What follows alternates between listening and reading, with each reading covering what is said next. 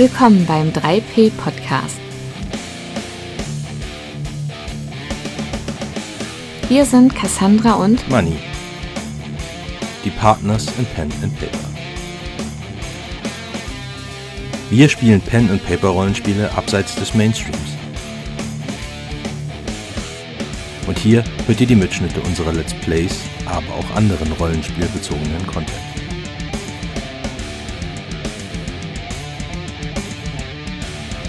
Das kann nützlich für euch sein, muss es aber nicht.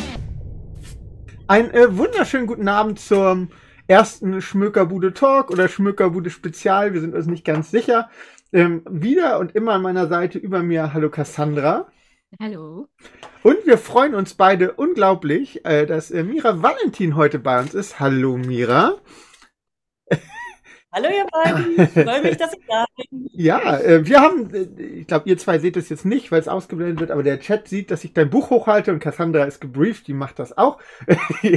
ähm, wir haben in unserer, letzten, in unserer letzten offiziellen Schmückerbude, äh, der YouTube-Link wird auch gleich nochmal eingeblendet, dein Buch besprochen, Druidendämmerung, und haben dich gefragt, ob du, ja, mit uns auch nochmal so eine Sendung machen möchtest. Und du hast zu unserer ganz großen Freude äh, Ja gesagt und so sitzen wir jetzt hier zusammen.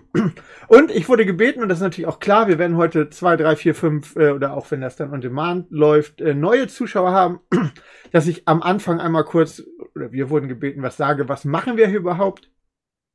Ganz normal gibt es auf diesem Kanal hier sehr viel Pen and Paper Rollenspiel, das ist so der Hauptteil. Ähm, und Cassandra und ich haben vor ein halbes Jahr her, ja etwa, ne? Ja. beschlossen, dass wir etwas zum Thema Bücher machen wollen. Und auch immer so ein bisschen im Zusammenhang, hat man ja bei unserer Besprechung zur Druidendämmung auch gesehen mit dem Thema Rollenspiel, aber ganz, ganz am Rand.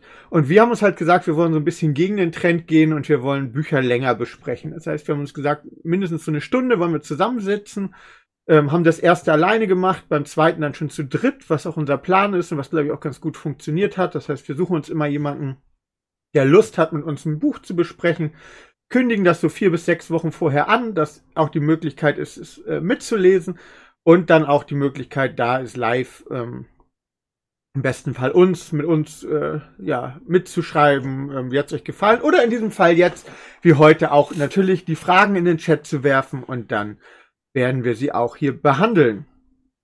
Ja, wie gesagt, das ist unser drittes Buch jetzt, was wir gemacht haben. Ich habe schon wieder meine ganz schlimme Namens-Blackout-Sache. Dann einmal angefangen haben wir mit der Strahlen des Herrn Helios. Und dann hatten wir noch eine kurze Wächter der Winde. Das waren unsere zwei Erstformate und jetzt, wie gesagt, das wunderschöne Buch Druidendämmerung. So, habe ich was vergessen? Nee, ich Nö. glaube nicht. Nee. Das ist gut. So, äh, dann, Mira, würde ich sagen, stellen wir dich einmal noch mal ganz kurz vor oder ähm, ich weiß nicht, ob ich könnte es machen. Willst du einmal sonst, ich habe gerade überlegt, auch kurz einfach sagen, wer du bist? Vielleicht natürlicher, als wenn ich jetzt irgendwie Fakten runterlese, die ich hätte, also oder auch kenne. Ähm, ja. Ja, das mache ich gerne. Ja. Also ich bin die Mirka Valentin. Äh, ich bin eine sogenannte Hybridautorin, da wird es schon spannend. also ich mache sowohl äh, Bücher über Verlage, als so wie man das meistens kennt, als auch im Self-Publishing. Ich bin eine total überzeugte Self-Publisherin. Das ist tatsächlich auch das, wovon ich lebe, das Self-Publishing, also nicht der Verlag. Ähm, das, äh, da veröffentliche ich meine Bücher vorwiegend auf Amazon, auf der KDP-Plattform. Und ja, kennen tut man mich. Also angefangen hat das Ganze alles beim Carlsen Verlag. Da habe ich 2016 meine erste Reihe rausgebracht, die Talente-Reihe. Ähm, und äh, die meisten kennen mich wahrscheinlich von dem, was ich danach gemacht habe. Das war die Enyador-Saga. Das war eine High-Fantasy-Saga.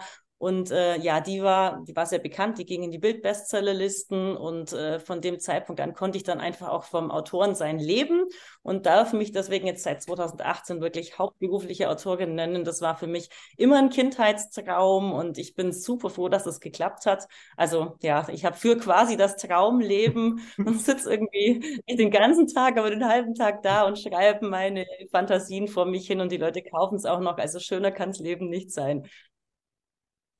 Ja, und dann natürlich schon, das, das, muss, das muss ich dazu sagen. Und dann äh, habe ich eine Wikinger-Saga geschrieben, die Nordblut-Saga.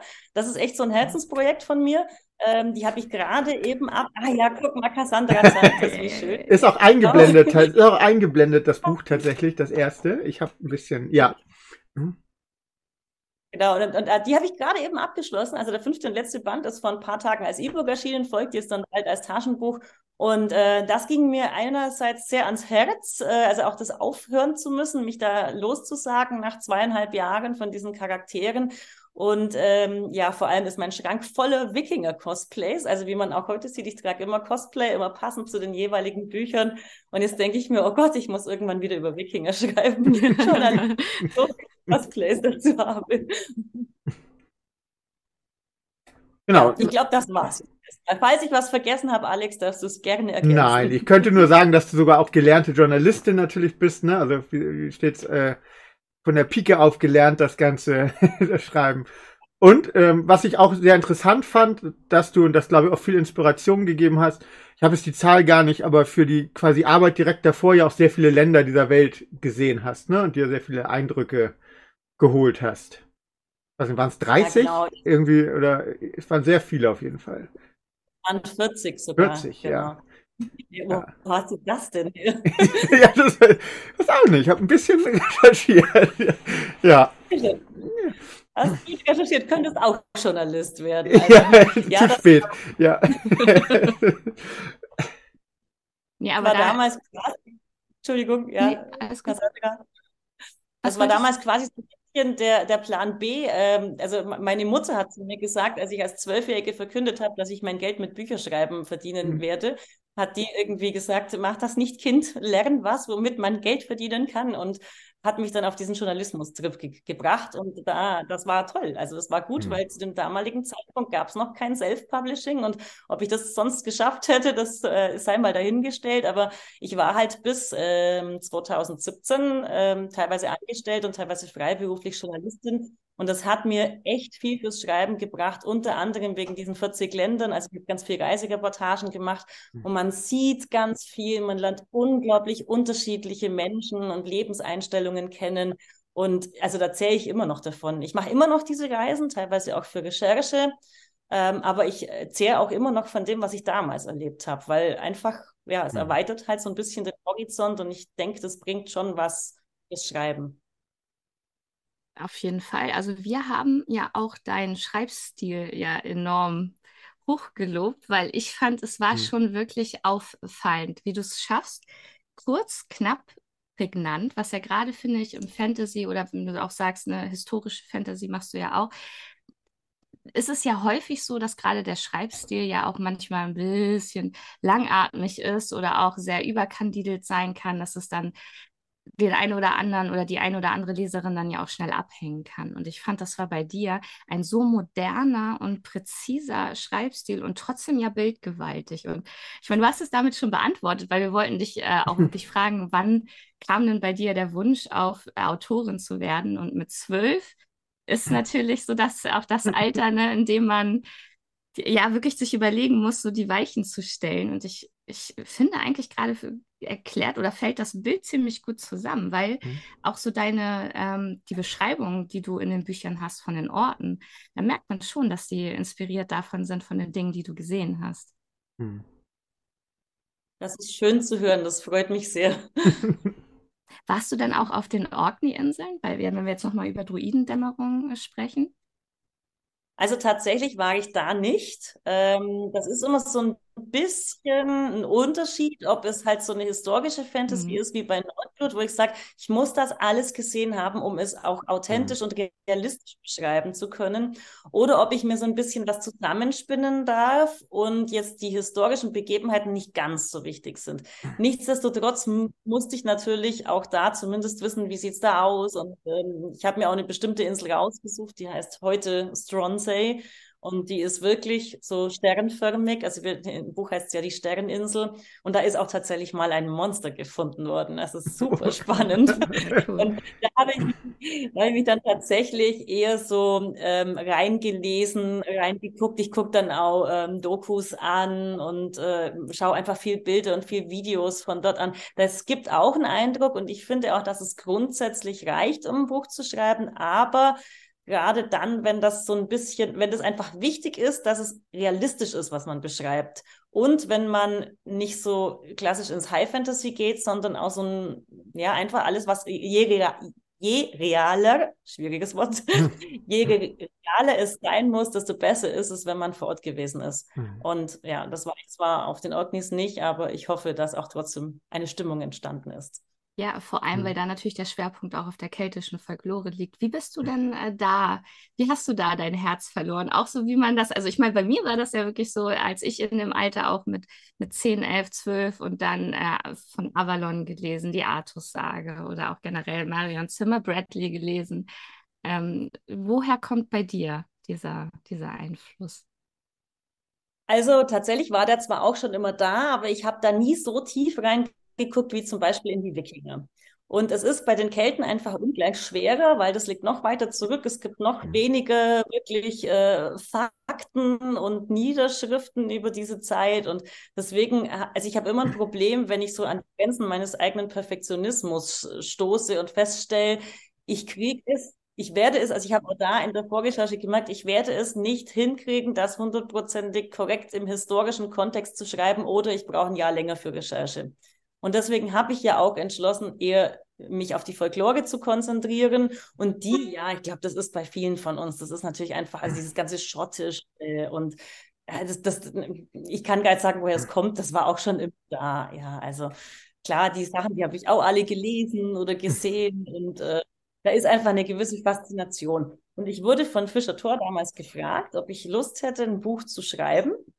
Und ähm, also die Verhandlungen gingen schon ein bisschen länger. Wir sind uns irgendwie bis zu dem Zeitpunkt nicht einig gewesen. Und dann hatten wir uns auf was geeinigt, wie wir es machen wollen. Und dann, dann kam erst, ja, was soll das denn überhaupt für ein Buch werden? Und dann habe ich dieses Setting vorgeschlagen. Und die sagten, oh, Setting ist gut und Schottland und keltisch und schön mit Monster. Ja, nee, Monster habe ich noch nicht mal gewusst. Ich habe nur das Setting vorgeschlagen.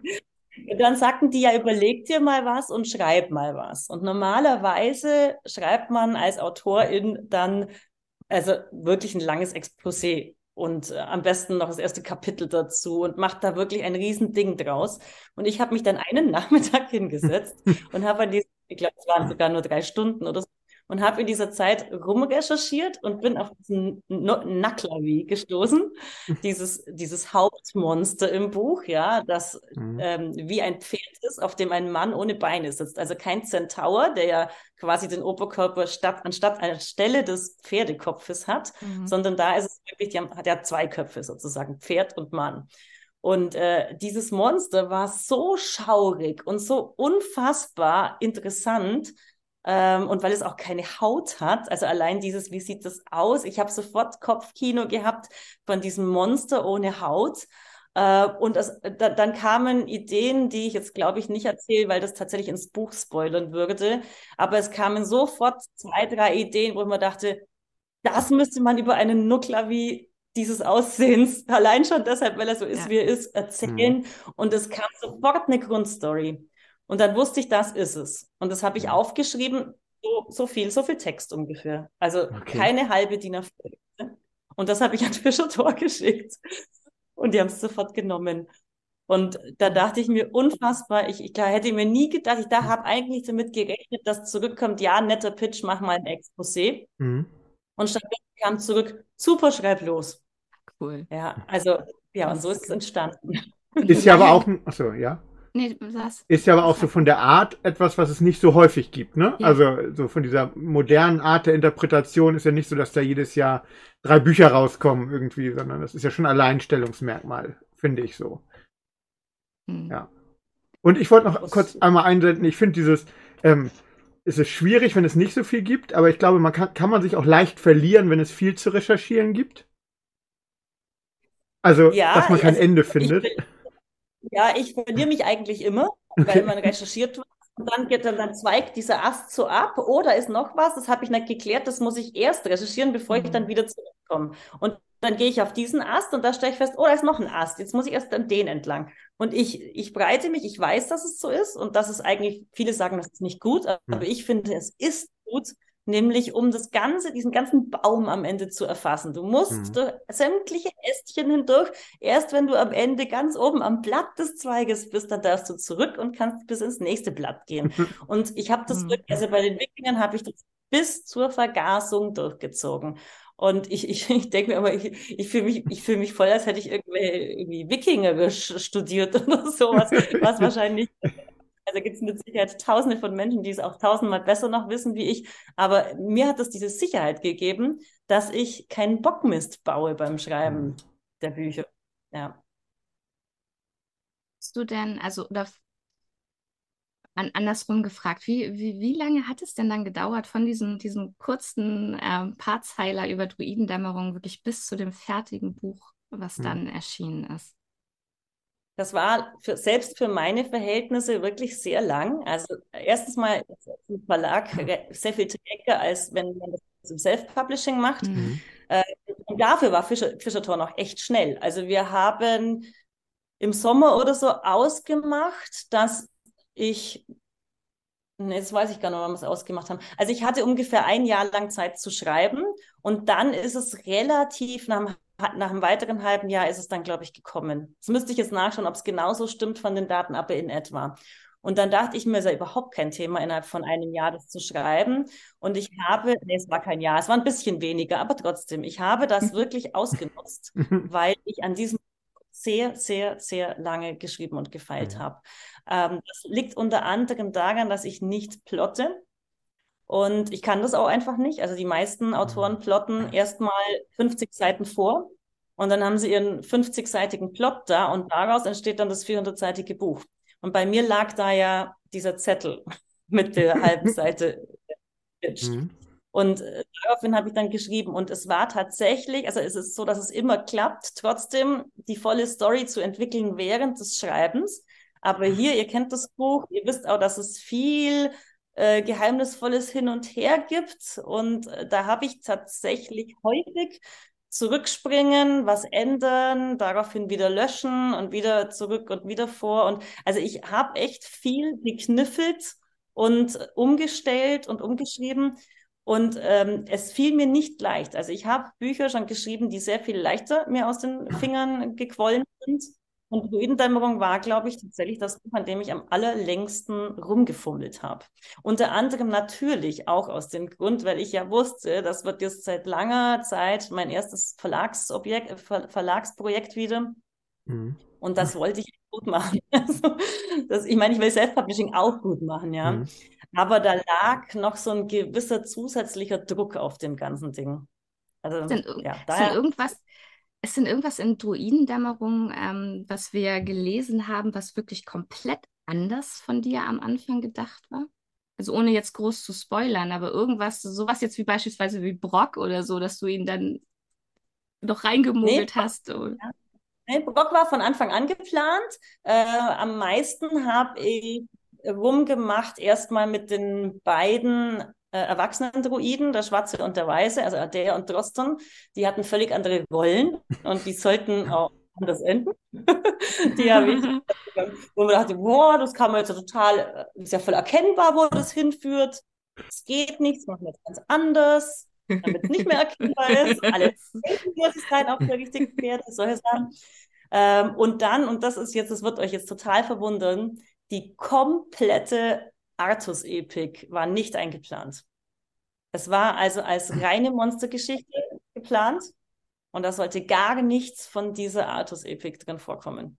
Und als ich dann auf einem Viertel des Buches gemerkt habe, boah, ich muss unbedingt eine Artus-Epik da rein. Boah, Aber das, das merkt man auch, weil sie fließt ja so langsam ein, ne? Also sie ist ja nicht so von Anfang ja. an so, also schon so ein bisschen, aber so die, die, die echten Hinweise, die kommen dann später, so dass jeder weiß, worum es geht, sag ich mal. Ja, aber cool, ja, ja das ist ja. Aber das ist zum Beispiel auch so, was am Anfang waren ja gar keine drin. Und du sagst ja, ja am Anfang fließen die langsam ein und dann musste ich natürlich wieder zurück und musste ja. nochmal von Anfang mhm. überall Artus-Hinweise mhm. reinmachen. So. Also all das hat, deswegen hat es auch so ein bisschen Zeit gekostet, das fertigzustellen. Und äh, was wollte ich dazu noch sagen? Ach ja, ja, und dann muss ich das natürlich Fischer Tor verkaufen, weil die dachten ja, sie kriegen eine Monstergeschichte. Aber die werden voll ausrasten, aber die sind gar nicht ausgerastet. Es war so ein toller Verlag, so eine okay. schöne Zusammenarbeit. Die haben sich das einfach angehört und gesagt, oh ja gut, dann machen wir Autos. machen wir Autos Gut, machen haben sie ja sonst auch nicht im Programm, ne? Ist ja trotzdem für die auch noch, also als Thema neu, schön. Ja. Aber das heißt trotzdem, also, ähm, wo du sagst, du, du, du plottest nicht, aber so, es wirkte jetzt so, als wäre so das Ende zumindest so ein bisschen von Anfang an im Kopf gewesen, oder? Nee, gar nicht? Nee. Okay. Klang gerade so ein bisschen so durch. Äh, nee, spannend.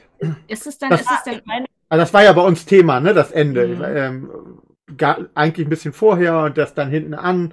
So, ähm, deswegen frage ich einmal nach dem Ende.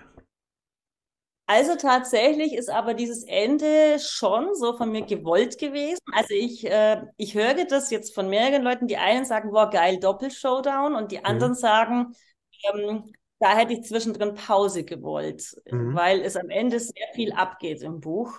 Und ja, das hätte man machen können, aber ich bin immer so kein Freund von quasi Zwangspause. Ich wollte einen Zeitdruck erschaffen. Mhm. Und diese Christen, die auch so ein bisschen äh, angemahnt äh, oder angezählt wurden letztes Mal bei euch, die sind die ganze Zeit deshalb da, um den Zeitdruck entstehen zu lassen. Mhm. Und dann gibt es noch einen zweiten, also den Zeitdruck für, für das komplette Ding, ne? für dieses, mhm. ähm, für, für, die ganze Insel und, und, mhm. und alle. Ich will immer zu viel spoilern. Und dann gibt es natürlich noch Milos persönlichen Zeitdruck. Aber es sind tatsächlich zwei Dinge, die ständig Druck machen und zwei Dinge, die ständig auf sie zukommen. Und ähm, ja, ich bin immer kein Freund davon, dann zu sagen, eigentlich bin ich jetzt schön in meinem Zeitblock drin und würde direkt jetzt das Ende weiter durchziehen. Aber nee, ich mache jetzt lieber mal eine ganz lange Pause dann noch, weil eigentlich gibt es ja gerade nichts zu erzählen, sondern eigentlich geht es ja straight aufs Ende zu. Mhm. Und das, äh, da habe ich mich tatsächlich einfach dafür entschieden, dass ich diesen Doppel-Showdown mache. Und wie gesagt, der kommt unterschiedlich an. Das sind alles immer so Dinge, ich überlege im Nachhinein dann schon, ähm, was sagen die Leute, wie oft kommt eine Kritik, ähm, mache ich sowas wirklich nochmal? Aber für mich hat es jetzt letztendlich im, im, Buch so gepasst und ansonsten gucke ich halt mal, was so an Rückmeldungen kommt. Fällt es dir denn schwer, Bücher auch wirklich zu beenden, gerade wenn man es auch gewohnt ist, reinzuschreiben, in denen man ja auch die Zeit hat, die Charaktere zu entwickeln und, und auch sich, wie du ja schon auch gesagt hast, sich da so ein bisschen verliebt vielleicht so in manche Charaktere und, und auch äh, diesen Spannungsbogen ganz anders konzipieren kann. Ist es denn dann nochmal schwieriger zu sagen, jetzt brauche ich das Ende? Also bei einem Einzelband, wie hier bei Druidendämmerung, und ich habe noch einen, nee, zwei andere Einzelbände, da hat das immer gepasst, dass ich es dann abgeschlossen habe und es schön fand und auch gut dann gehen lassen konnte. Mhm. Aber bei Rhein ist es tatsächlich echt hart. Mhm. Also richtig hart im Moment mit dieser Nordblut-Reihe, weil da war ich halt über fünf Bände so tief drin. Und bei meiner ersten Reihe, der Talente-Reihe, war es auch so schlimm, da habe ich mir damals gedacht, nie wieder werde ich so, so eine geile Idee haben und nie wieder werde ich sowas Gutes schreiben. Und jetzt ist meine Karriere ist beendet und dann kommt dir halt doch wieder eine andere Idee und du verliebst dich doch wieder neu in die nächsten Protagonisten und ja, dann, dann geht das schon. Kann, Man muss auch loslassen. Ja, vielleicht eher allgemein, das passt gerade dazu. Kannst du deinen Charakteren wehtun? Also, oh, äh, sterben, ja. ja, okay. Ja, also. Ich bin ein echt fieser Sadist, was Schreiben angeht. Also okay. Also ich wollte kein Charakter von mir sein. Ähm, es ist allerdings so, das hat alles seine Grenzen. Also ich kann auch mal ähm, hin und wieder, also nicht andauernd, aber ich kann auch hin und wieder doch mal so fies sein, dass auch so quasi Kill Your Darlings, also dass auch mal ein Liebling stirbt. Mhm. Aber was ich nicht machen, also auch nicht machen will, ist, wenn man Figuren echt dann demontiert.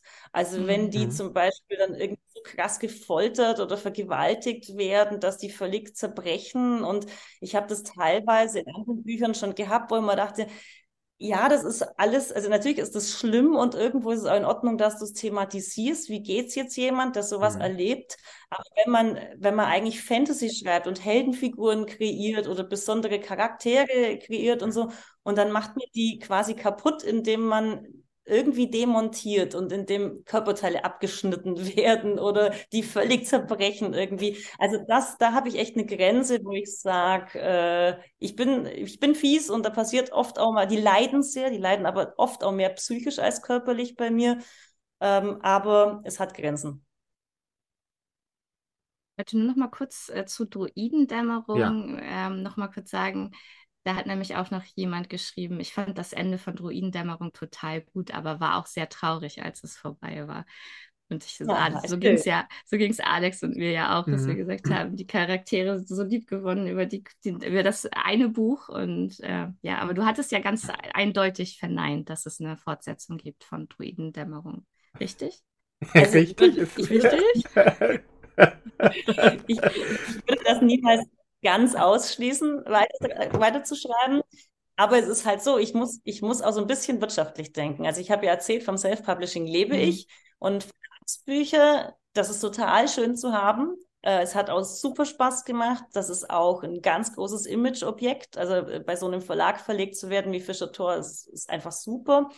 Aber das bringt mir, also ein Buch beim Verlag bringt mir niemals so viel ein äh, wie ein Buch im Self-Publishing. Und da ich alleinerziehend bin und zwei Kinder ernähren muss, ein Hund, der übrigens immer noch nicht bellt, ich hatte im Vorfeld angekündigt, der bellt garantiert weiter, weil der ist nämlich hier ähm, und da muss ich ja auch so ein bisschen gucken, äh, dass ich uns weiter durchkriege. Und äh, das ist der Grund, warum ich mich jetzt auch wieder auf Self-Publishing konzentriere. Aber dann geht es tatsächlich, also ist wahrscheinlich der größte Grund, man steht halt einfach auch mal woanders mit seinen Büchern. Ne? Also neue Leute lernen den Namen Mira Valentin kennen und gucken dann, wer ist das eigentlich, was hat die geschrieben. Also ist wahrscheinlich so ein Kreislauf dann, ne? Ja, genau. Und wirklich, also ich finde speziell diesen Verlag einfach echt toll. Mhm. Darum schleichen wir auch schon seit Jahren umeinander rum. Und ich habe ja demnächst sogar ein weiteres Projekt auch noch im äh, Verlag Fischer Tor mit den fünf Federn mhm. zusammen. Wir sind Autoren äh, Quintett. Mhm. Gab es noch nie zuvor, glaube ich. Und äh, wir haben das Taschenbuch dann auch bei Fischer Tor. Haben wir uns auch schon angeguckt, wir zwei, ja. schon drum rumschaffen. Aber dauert noch ein bisschen, ne? Ich glaube, April? Ja, 26. April, genau. Ja. ja. Minen der mhm. ja.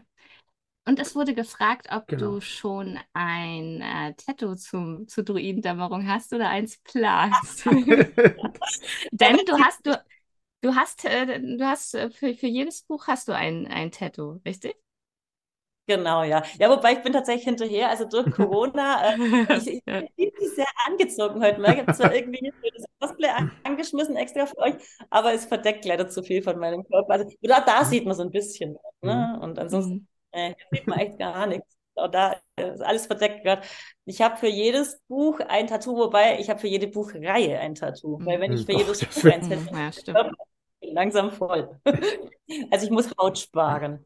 Ähm, ich bin tatsächlich bei Druidendämmerung noch nicht sicher über das Motiv. Es steht mehreres in meinem Kopf immer wieder mal so zur Auswahl. Und da ich noch nicht so ganz sicher bin, ob es einfach nur irgendwie ein kleineres Zeichen wird oder, oder mehr. Und ich glaube, den Nuklavi will ich nicht. Ich habe eher schöne Tattoos bisher, nicht so viel gruselige. Ähm, und da ich da so unsicher bin, also ich, ich trage das teilweise auch mal ein, zwei Jahre mit mir rum. Mhm. Das wird sicherlich sehr jeder verstehen, weil es ist die eigene Haut und das bleibt dafür immer. Und da muss so das Tattoo, Tattoo das muss wachsen. Und ich mhm. bin durch Corona auch so ein bisschen zurückgeschmissen worden. Da wollte ich nicht gerade was machen und dann konnte ich zwei Jahre lang nicht. Und äh, jetzt, was ich denke, also es wird es auf jeden Fall geben, cool. aber das steht noch nicht fest und ist noch nicht da. Können wir, können wir vielleicht die andere Druidendämmerungsfrage auch gleich. Ähm, genau. Ähm, hast du ein Lieblingsmonster? Also vielleicht außer dem Titelgebenden, was die Idee für dich gebracht hat. Das wird ja wahrscheinlich eingebrannt sein, aber irgendwie eins der anderen. Also grundsätzlich bin ich ein riesiger Kelpie-Fan, weil ich ja auch aus der Reiterei komme. Also ich äh, war sogar mal eine Weile Reitlehrerin. Man schlägt sich mit allen möglichen Jobs durchs, durchs, Leben und eine Weile war das mal Reitlehrerin. Äh, bei mir kommen ganz viele Pferde auch immer deshalb in den Büchern vor. Und deswegen liebe ich diese Kelpies. Ja, und mhm. ansonsten hätte ich natürlich Brock, Brock genannt, den äh, knuffeligen Brownie. Und nein, er ist kein Schokokuchen, sondern so ein Heinz Männchen, mhm. ähm, den netten Begleiter, der äh, scheinbar immer Unglück bringt mhm. im Buch. Man weiß ja nicht so recht, ob es wirklich Unglück war oder, oder vielleicht doch Glück. Und was denkst du über eine Verfilmung deiner Bücher? Beispielsweise jetzt auch von Druidendämmerung? Ah, ich würde, jeder, jeder Autor, jede träumt natürlich davon, dass die, Bilder, die Bücher verfilmt werden. Also ehrlich gesagt, ich stehe ziemlich mit beiden Beinen auf dem Boden und ich, also ich habe mal so ein bisschen dran geglaubt, als sich mal ein Filmagent bei mir gemeldet hat, aber das verlief auch irgendwie so im Sande. Und, ach, ich, ich, ich back so ein bisschen kleinere Brötchen, als ich es vielleicht machen würde, wenn ich jetzt in einer anderen Lebenssituation wäre. Aber für mich ist mhm. einfach so das Wichtigste, dass wir ein schönes Leben haben als Familie und ähm, dass ich auch noch so ein bisschen Zeit habe für mich und meine Kinder und meine Hobbys und meine Leser und meine Bücher. Und ich bin gar nicht so ganz karriereorientiert. Also äh, weder auf dem US-Markt groß vorhanden, was ja auch viele Self-Publisher jetzt machen, die drängen alle ähm, in den US-Markt rüber. Meine Kollegen machen es auch alle ähm, und irgendwie, ich tue mich immer schwer, solche Schritte mitzugehen, weil ich weiß, mhm. ah, dann musst du etwas anderes aufhören. Und ich konzentriere mich irgendwie lieber auf das, was ich mache und das mache ich dann mit Leidenschaft. Mhm.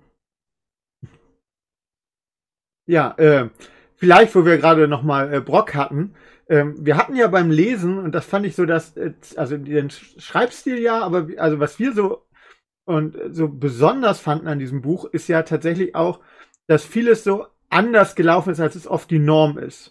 Ähm, das fängt auch bei Brock an, der, denn viele Bücher haben zum Beispiel so einen Witzcharakter, aber der ist halt von Anfang bis Ende so ein Witzcharakter. Das war so als erste, als die zwei erst Hauptcharaktere aufeinander trafen, da hätte man gleich gedacht, ähm, dachten alle, oh, jetzt gibt's die Erstliebesgeschichte, die es aber nicht gab, sag ich mal. Den Spoiler erlaube ich mir jetzt mal. Und das gab's ja durchs ganze Buch irgendwo, dass man immer denkt, jetzt passiert das, aber du hast es hat fast das Gefühl, bewusst anders gemacht. Ist das so bei dir, dass du überlegst, wie setze ich solche Reize? Ja, das mache ich tatsächlich bewusst. Also ich versuche bewusst, Leute auf eine falsche Fährte zu locken und dann wird's anders, mhm. um diesen Überraschungseffekt zu schaffen. Und dazu kam das, was ich vorhin gesagt habe, dass ich das Buch ja teilweise nochmal rückwirkend überarbeiten musste, weil mhm. ich festgestellt habe, ich habe es bei jemandem nicht geschafft. Der geht eindeutig in eine Richtung und die Leser wissen längst, das ist der Böse oder der plant dieses, mhm. wo man denkt, jetzt ändere ich das ganze Ding und jetzt mache ich was völlig anderes aus dem. also vieles ist bewusst und vieles entsteht auch eigentlich dadurch, dass ich es nicht schaffe, das erstmal so hinzukriegen und dann rückwirkend alles ändere. Gut, wenn man nicht plottet, kann man auch nichts falsch machen im Plot. Aber hast du denn, ähm, wie, weil ich das super spannend finde, von dir auch mhm. mal so dieses Handwerkliche mal zu hören, hast du denn mhm. da so einen so so ein Arbeitsprozess? Ich meine, ich denke jetzt wirklich an was ganz Pragmatisches, so wie andere Leute irgendwie sich Post-its überall kleben, um das dann umzukleben. Oder ähm, bist du da total freigeistig? Du gehst spazieren und hast irgendwie was zum Diktieren dabei. Was sind so deine, deine handwerklichen Kniffe beim Schreiben und dann beim Schreiben der mhm. Geschichte? Also was das Inhaltliche angeht, ist es so, dass ich Schreibzwang quasi verspüre, wenn ich etwas noch nicht zu Papier gebracht habe. Das bedeutet, für mich fallen alle Techniken raus, die, wo ich vorher was aufschreiben müsste. weil ich habe null Bock mehr, das zu schreiben. Und ich kann ja auch gar nichts vorher aufschreiben, weil ich weiß ja noch nicht, was passiert. Das bedeutet alles, ich schreibe einfach vor mich hin und speichere alles ab, was ich schreibe. Das fängt an im Kopf einfach. Ja, ich schreibe nichts auf. Ähm, das fängt an bei der Augenfarbe der Protagonisten, das hört auf bei, äh, wie es da, also eigentlich alles, was schon passiert ist, was in der Vergangenheit passiert ist, wie es da aussieht, äh, der ganze Weltenbau, also ich schreibe gar nichts auf.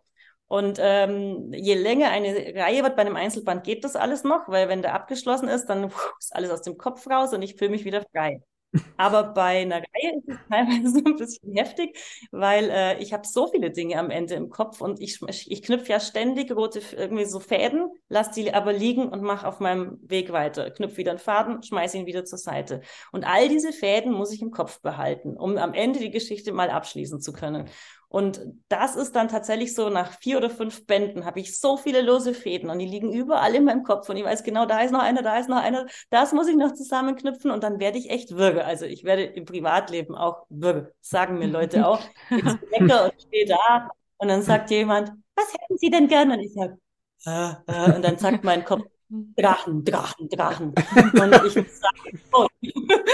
also das wird echt, kann richtig, richtig schlimme Formen annehmen. Ähm, aber es ist tatsächlich für mich und wirklich nur für mich persönlich, ich empfehle das niemanden, aber es ist mein Weg, um, die, um immer dauerhaft in dieser Geschichte drin zu sein und sie nie zu verlieren, weil ich in jeder freien Sekunde, wenn ich irgendwo auf einer Parkbank sitze oder Auto fahre oder im Aufzug irgendwo fahre, immer andauernd an diese Geschichte umdenke. Dann wäre es für dich aber völlig undenkbar, irgendwie zwei Bücher gleichzeitig zu schreiben, oder? Hey, ja doch. doch, okay. ja, doch, geht auch noch. Oh Gott, ja. ja.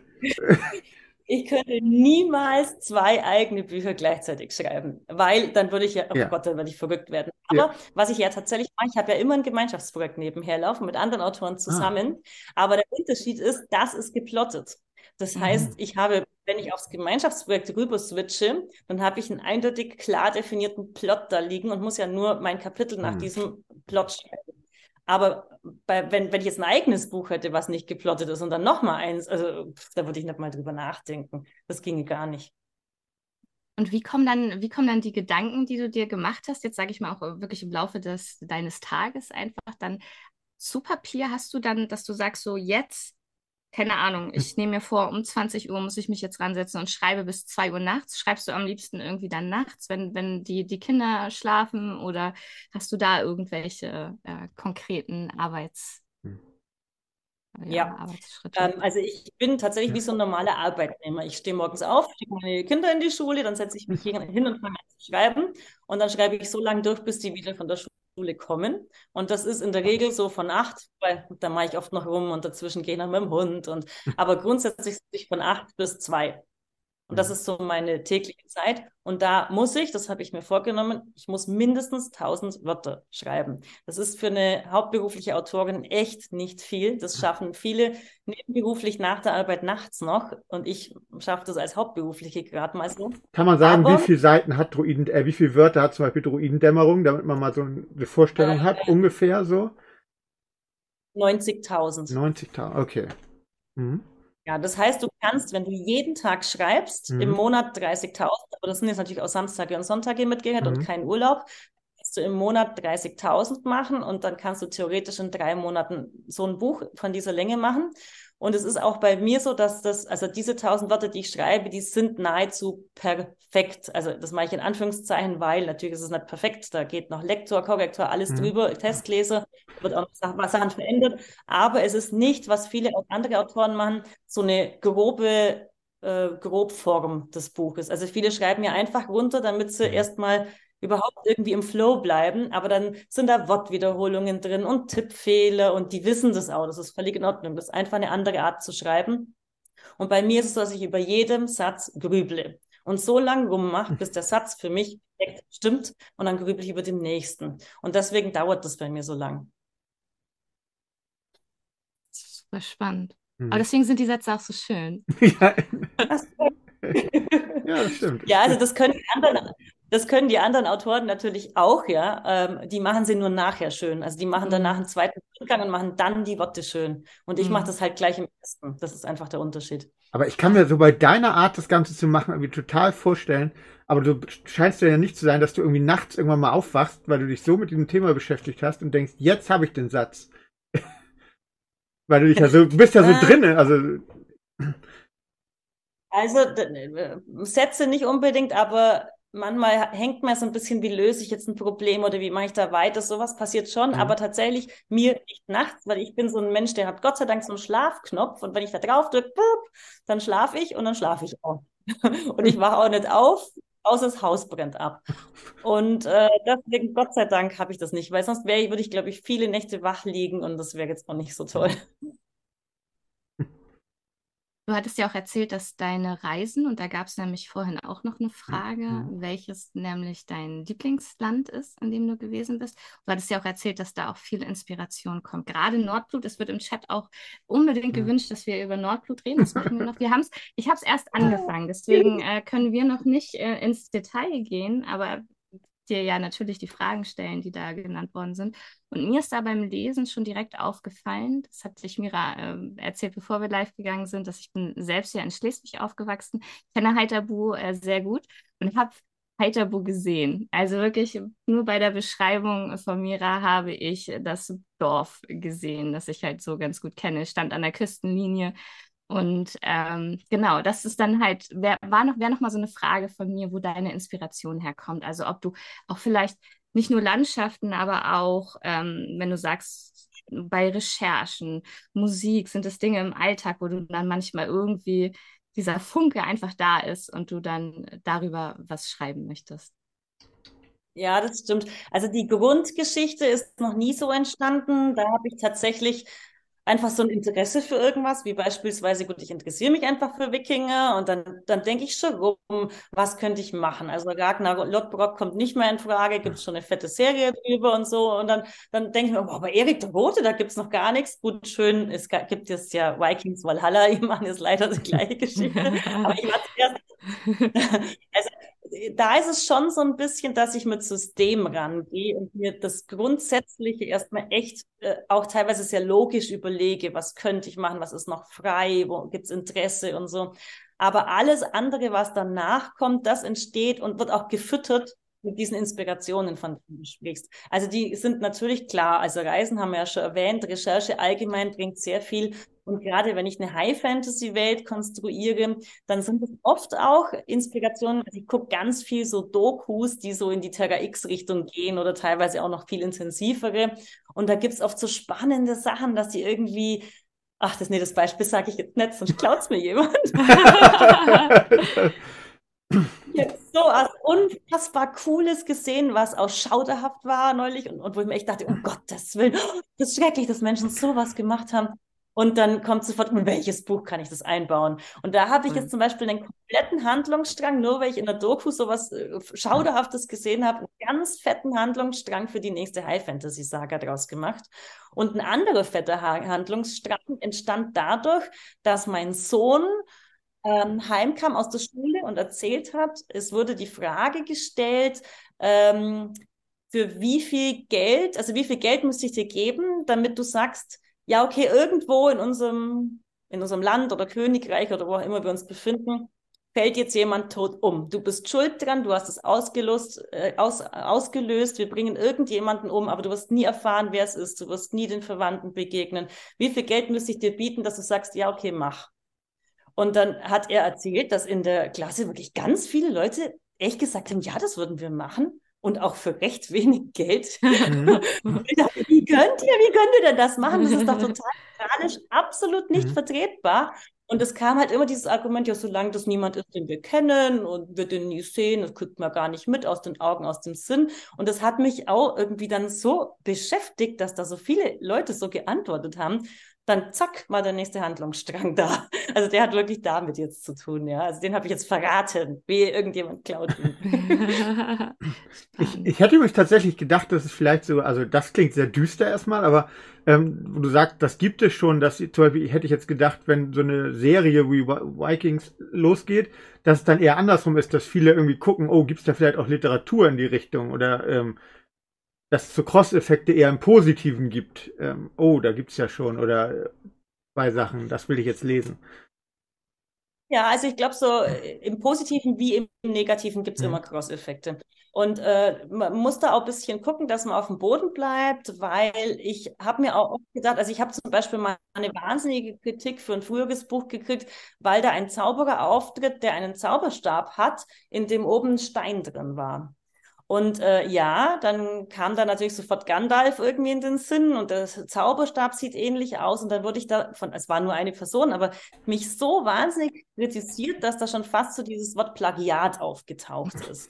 Und ich dachte mir, Leute, in der Fantasy, also wenn ich, wenn ich einen Zauberer habe, ja, der hat fast immer einen Zauberstab. Es gibt zwei Varianten, einen Zauberstab zu machen, außer ich denke mir was völlig Freakiges aus. Aber wenn ich das hm. gar nicht will, sondern einfach irgendwie so einen Zauberer halt darstellen, dann hat der entweder einen fetten großen, auf den er sich stützt und mit dem er kämpft, dann haben wir Gandalf, oder er hat einen kleinen, mit dem er rumfuchtelt, wen haben wir dann? Harry Potter. So, also wenn ich, wenn, wenn, ich so weit gehe zu sagen, also nicht mal die Synergieeffekte darf es mehr geben, dann kann ich eigentlich gar nichts mehr schreiben. Ja? Also man muss schon so ein bisschen fünf Grade sein lassen, aber oft ist es auch so, dass wirklich übelst kopiert wird oder auch inspiriert im Sinne von, ja, jetzt ist irgendwie Game of Thrones gerade total in, mhm. also schreibe ich jetzt eigentlich sozusagen Game of Thrones 2 und du erkennst an jeder dritten Szene wieder, mhm, alles klar, Game of Thrones. Also und das ist in Fantasy, finde ich, immer eine starke Gratwanderung, was ist in Ordnung, äh, was kann durchaus auch in fünf Büchern auftreten, weil es einfach okay ist und eh nur ein Nebenschauplatz und was ist echt too much. Mhm. Aber da hat auch jeder eine eigene Meinung. Mhm.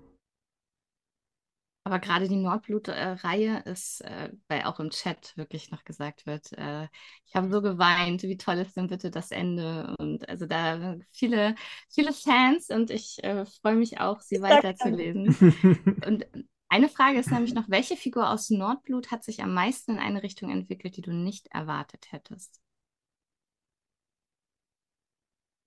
Ähm, viele haben das getan im Laufe der Reihe. Also auch bis sie, also manche sind schon seit drei Bänden relativ gleich, manche gehen so einen kontinu kontinuierlichen Weg. Ich glaube, fast alle haben sich irgendwo verändert. Ähm, Alva war nicht als Wölver geplant und Erik der Rote war als ein totaler Antagonist, als ein richtig fieser Arsch geplant.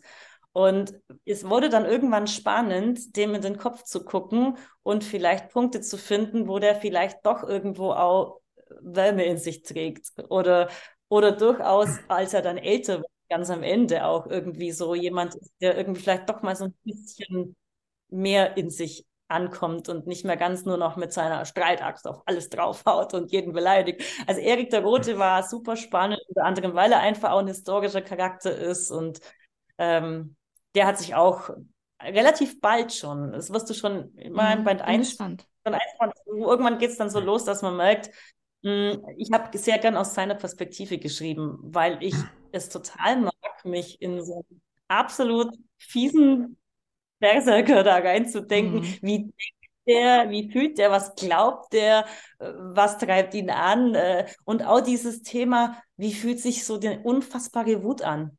Also der, der kriegt manchmal so eine Wut, dass, dass er fast explodiert, ja. Und ich kann das so fühlen, also ich äh, kann auch explodieren.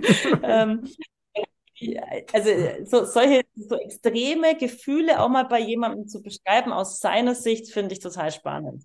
Hm. Es darf aber nicht jeder Charakter so sein. Ich glaube, sonst wird ein Buch echt nervig, wenn alle nur noch hassen und wütend sind und permanent nur draufhauen. Daher gibt es da sehr unterschiedliche Charaktere. Gibt's denn, das ist vielleicht so die andere Richtung jetzt, also nee, hat ein bisschen ähnlich, aber auch ganz anders die Frage. Ähm, Charaktere ist ja so, welchen mag man am liebsten, welchen mag man nicht. Aber äh, gibt das irgendwie so, so auch Szenen, wo du im Nachhinein, ob es jetzt Druidendämmerung ist oder vielleicht, wenn ich jetzt einfach sage, wenn du dich an die Talente-Serie erinnerst, diese eine Szene, das ist so meine Szene, die werde ich immer im Kopf behalten, als, als, also wirst wahrscheinlich alles im Kopf behalten, ne? aber so ja, da bin ich stolz drauf oder das hat, hat, mich selbst gerührt. Ich weiß nicht, so die Richtung irgendwie, die, also ganz prägnante Sachen das, für dich. Das ist eine echt coole Frage, muss ich sagen.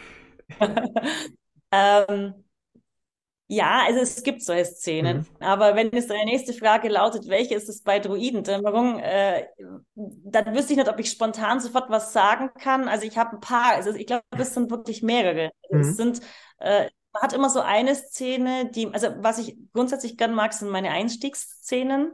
Mhm. Das, äh, ich weiß auch, wenn ich ein Buch schreibe, das ist schon, also es ist bei mir, es hört sich immer alles an, ist alles irgendwie null geplant und total easy. Das ist nicht ganz so. Also ich, ich plane und denke schon auch, kann ich in, im Sinne von, wie kann ich ein Buch verkaufen? Das heißt, mhm. eine erste Szene muss unglaublich gut sein, damit sie den Leser sofort reinzieht.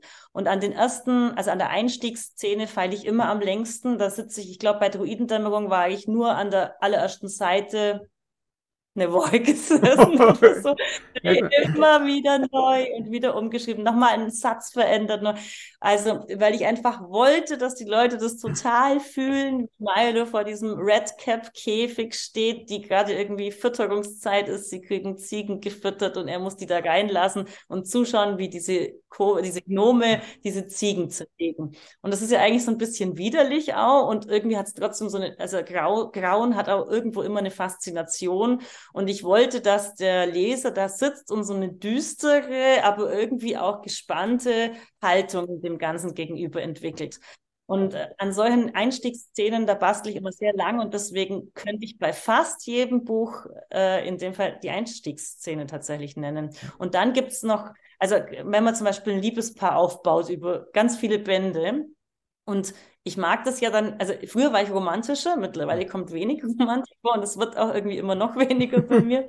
Ähm, aber wenn ich es dann doch mal mache und dann baust du die ewig auf und dann dann treffen die wirklich endgültig irgendwann mal aufeinander und kriegen sich. Das sind zum Beispiel auch immer so Momente, wo man denkt, ach, jetzt hast du nach zwei Jahren mal wieder was geschrieben mit Liebe und es ist doch irgendwie schön. ja. Sind wahrscheinlich auch die schwierigsten Momente, oder? Weil die wahrscheinlich bei den Lesern ja auch so die sind, auf die dann wirklich hingefiebert wird und man auch wirklich alles richtig ja. machen möchte in dem Fall, weil dann, wenn man es nicht richtig macht, ja. wahrscheinlich die Kritik gleich wie konnte sie die nicht zusammenbringen oder gerade die zusammen oder ja. Ja, aber da ist es wirklich auch so, da gehe ich auch ganz, ganz lang damit schwanger. Also ähm, in Notblut gab es so etwas äh, und da habe ich so lang überlegt, wie, in welchem in welchem ähm, Zusammenhang, in welcher Situation, an welchem Ort müssen die jetzt aufeinandertreffen, wie läuft es genau? Und dann ist es ja auch nicht so überschäumend, sondern das sind ja echt irgendwie krasse Charaktere, Wikinger, Leute, die viel durchhaben und die werden jetzt nicht irgendwie in Liebesschwüre ausbrechen oder so. Also ich muss eine prickelnde Atmosphäre schaffen, ohne dass geschmalzt und geschleimt wird. Und da baue ich schon auch in Gedanken teilweise über ein halbes Jahr dran rum, wo ich weiß, diese Szene schreibe ich irgendwann mal. Und diese Szene, das sind so einzelne Punkte im Buch, wo ich weiß, da komme ich irgendwann hin, da komme ich irgendwann hin. Und diese wichtigsten Szenen, da mache ich unglaublich lang dran rum. Und wenn ich die dann schreibe, oh, da geht's, da, da, da könnte ich direkt die Sektflasche köpfen. Hast du denn auch gerade gerade für diese Szenen oder für solche Ideen dann Menschen, an die du die dann ranträgst? Also die, die das als erstes hören und von denen du dann dein erstes Feedback bekommst? Das sind immer meine Testleser. Also ich habe es niemand, dem ich es vorher noch gebe. Ich habe eine kleine Testlesegruppe, klein aber fein, weil da wirklich jeder Einzelne was bringt und sein Wort hat Gewicht. Ähm, und das sind je nachdem, wer Zeit hat, fünf bis sieben Leute. Und wir haben auf Facebook dann eine Gruppe, wo ich dann das Buch reinstelle, als wie E-Book schon, noch so ein bisschen unformatiert und schnell gemacht, aber die kriegen bereits ein E-Book. Und die lesen das dann und wir machen das wie in einer Leserunde, dass sie immer so die ersten drei Kapitel zum Beispiel, dann schreiben die hin, wie sie es fanden, mit aller Kritik, dann die nächsten drei oder vier wieder mit Kritik. Und das nehme ich sehr ernst. Und da gibt es natürlich schon Szenen wie eben sowas genanntes, wo ich mir denke, oh, hoffentlich nehmen die es an, mhm. hoffentlich finden die es gut.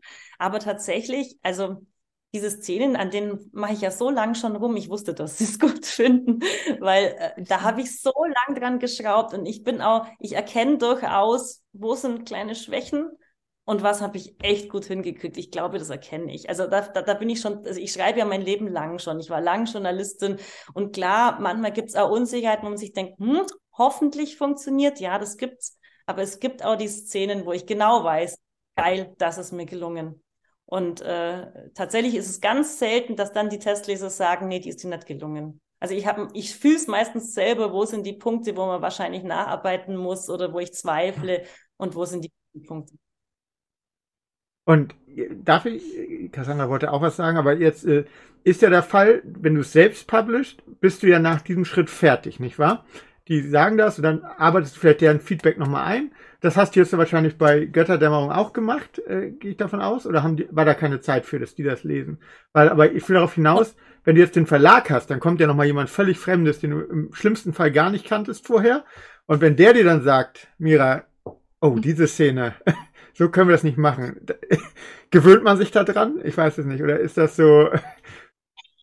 Ja, ich hatte es halt nicht. Also das okay. kam tatsächlich nicht. Oder hatte ich okay. schon Angst, das stimmt. Also ich bin im Self-Publishing da zwar auch noch nicht fertig, weil da kommt ja auch noch ein Lektorat und auch noch ein Korrektorat. Okay, ja. Aber, aber äh, also beides kam halt beim Verlag auch und ich wusste ja nicht, dieser Verlagslektor, das, sind ja auch, das war ja auch ein Lektor, mit dem ich bisher, also eine Lektorin in dem mhm. Fall, mit der ich bisher noch nicht äh, zusammengearbeitet hatte. Und da hätte ja schon durchaus entweder unfassbare Umstellungen, Streichungen, äh, weitere Anforderungen, das hätte ja kommen können. Mhm. Und da war ich schon ein bisschen auf Kohlen oder ein Anruf, hier, das funktioniert übrigens gar nicht. Ich habe es dem Cheflektor gegeben und wir finden es jetzt alle scheiße, hätte ja alles passieren können. Klar, da ist schon nochmal so ein Punkt im Verlag, wo was theoretisch anders laufen könnte. Aber es war gar nicht so, überhaupt nicht. Und ganz im Gegenteil, ich hatte selten Lektorat, wo ich so durchgewutscht bin. Also das war innerhalb von einem Tag war das Lektorat dann für mich auch noch durch. Super. Das war klasse. Mir fällt tatsächlich die eine Frage ein, ähm, als du als du auch noch erzählt hast, dass du, oder als du davon erzählt hast, dass du schon auch so lange schreibst, gibt es denn etwas, was du dir vor zehn Jahren als Tipp gerne selbst gegeben hättest? Ähm, auch vieles. aber tatsächlich, also ich könnte jetzt alles Mögliche sagen, aber was mir jetzt als allererstes eingefallen ist, immer cool bleiben, egal was kommt. Weil es ist wirklich so, dass man, wenn man so ganz neu in diese Szene auch einsteigt, ich sage jetzt mal, dieses ganze Bookstagram und die Buchcommunity, sei es Facebook oder sonst wo, und es kommen immer wieder auch Punkte, wo du echt von Trollen überwältigt wirst, mhm. um in der Fantasy Sprache zu bleiben. Also wo echt auch teilweise Hate kommt und man sich dann, also ich habe so ein, so ein Gerechtigkeitsempfinden immer und ich ähm, denke mir, ich, ich weiß vielleicht schon, wenn jetzt eine Kritik an mich rankommt, wo man denkt, wow, nehme ich mal zu Herzen oder ist vielleicht auch was dran. Also diese Empfindungen habe ich ja auch manchmal. Und manchmal ähm, merke ich, dass, dass in dieser Szene man wirklich sehr ungerecht äh, total verdickt gemacht wird irgendwo. Zum Beispiel, dass dann irgendwie ein neues Buch kommt raus, ah, der gibt mir sofort fünf, ähm, fünf Einstände Rezis ohne, also ohne Rezi, sondern irgendwie nur so eine Bewertung, so am allerersten Tag, dung, dung, dung, dung, damit mhm. wir es schaffen, dass das Buch durchschnittlich einen Stand hat. Und dann denke ich mir, ey Leute, warum macht ihr das? Ich mache das mhm. bei euch ja auch nicht. Und wenn, wenn solche Situationen kommen, da habe ich mich früher echt aufgeregt. Also früher haben die mich tatsächlich getroffen, diese Trolle. Und ich habe dann irgendwann gelernt, also ich habe da auch teilweise dann darauf entgegnet, teilweise äh, waren das irgendwelche Fake-Profile, die mir dann was schrieben und ich habe dann darauf geantwortet und boah, wie kannst du und wie gemein bist du und so. Und irgendwann habe ich mir dann gedacht, das bringt ja alles nichts. Und äh, es gibt ja diesen Spruch, don't feed the trolls.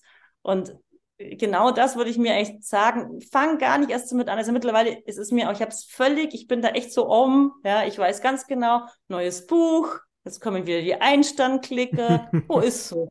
Und dann mhm. denke ich mir, ist doch schön, ne? das muss man sich verdienen. Ja, ich habe, wer unterhält schon seine eigenen Trolle? Ich wäre hier wie schön. Ähm, also man muss eine andere Einstellung dazu mhm. führen und vor allem auch irgendwie einfach eine coolere. Und die habe ich jetzt. Und es ist tatsächlich so, dass ich das nicht einfach nur so sage, sondern das liegt wirklich nicht mehr an. Also es ist, ich habe da mittlerweile meinen Frieden und meine Ruhe damit. Ich jag auch keine E-Book-Piraten. Das hat eh alles keinen Sinn. Also man kann sich an so vielen Dingen aufreiben und reinsteigern. Und ich denke mir, jo, dann klaut das Buch, jo, dann gibt man eine Einstandrätsel. Es gibt hundert andere, die geben fünf Stände. Es gibt hundert andere, die kaufen es anstatt zu klauen. Wenn ihr meint, ich kann euch eh nicht ändern. Also das ist mittlerweile so meine Einstellung dazu und die hatte ich am Anfang nicht. Das ist, glaube ich, der, der größte Rat, den ich mir geben würde. Ja, kommt gleich, komm, Conrad, ich greife die Frage auf. Hast du schon mal über ein Buch über Trolle nachgedacht? ja. ja. Ja. Also nicht über diese Trolle, die sind mir zu langweilig. Ja. Echte Trolle, Echte, ehrliche ja. Trolle, wilde Trolle. Ähm, vielleicht kommt da ja im Laufe des nächsten Jahres irgendwann oh. was. vielleicht. Also nicht nur über die, aber zumindest was, was sie vielleicht mitspielen am Rande. Mhm. Mal gucken. Was mich übrigens gewundert hat, ich habe es gerade nochmal nachgeguckt, äh, aber du hast es wirklich nicht, du hast gar keinen eigenen Shop, ne? Oder übersehe ich den? Nee. Nee, nee den habe ich nicht. Also das ist auch so was, ich konzentriere mich auf das, wo ich feststelle, mhm. das funktioniert. Bei mir funktioniert es, das ist auch bei jedem anders und bei mir ist es halt so, der, also die E-Books, die ich über Amazon verkaufe und über Kindle Unlimited gelesen werden, das ist das für mich das Wichtigste. Das ist das, wovon ich lebe. Mhm. Und da konzentriere ich mich auch sehr drauf. Und das wird für mich jetzt tatsächlich nicht viel Sinn machen über einen eigenen Shop. Also E-Books dürfte ich gar nicht verkaufen, weil mhm. die sind exklusiv bei Amazon. Ich könnte also noch Taschenbücher verkaufen und die sind ja von BOD gedruckt. Das heißt, die sind im BOD-Buchshop ja auch erhältlich. Ein eigener Shop würde zusätzliche steuerliche Dinge nach sich ziehen. Ich müsste ein Gewerbe Gewerbe anmelden. Im Moment bin ich Freiberufler. Und das sind alles, das ist immer wieder bei dem Punkt. Ich denke mir dann, muss ich denn alles haben? Nee, komm, ich konzentriere mich lieber auf das, womit ich gut klarkomme und äh, das mache ich dann so. Gagi. die letzte Frage da jetzt da, die, ich lese sie dir mal vor. Äh, jetzt mal ehrlich, wie sieht dein nächstes Projekt aus? So ungefähr, verrätst du uns was? ja, schön.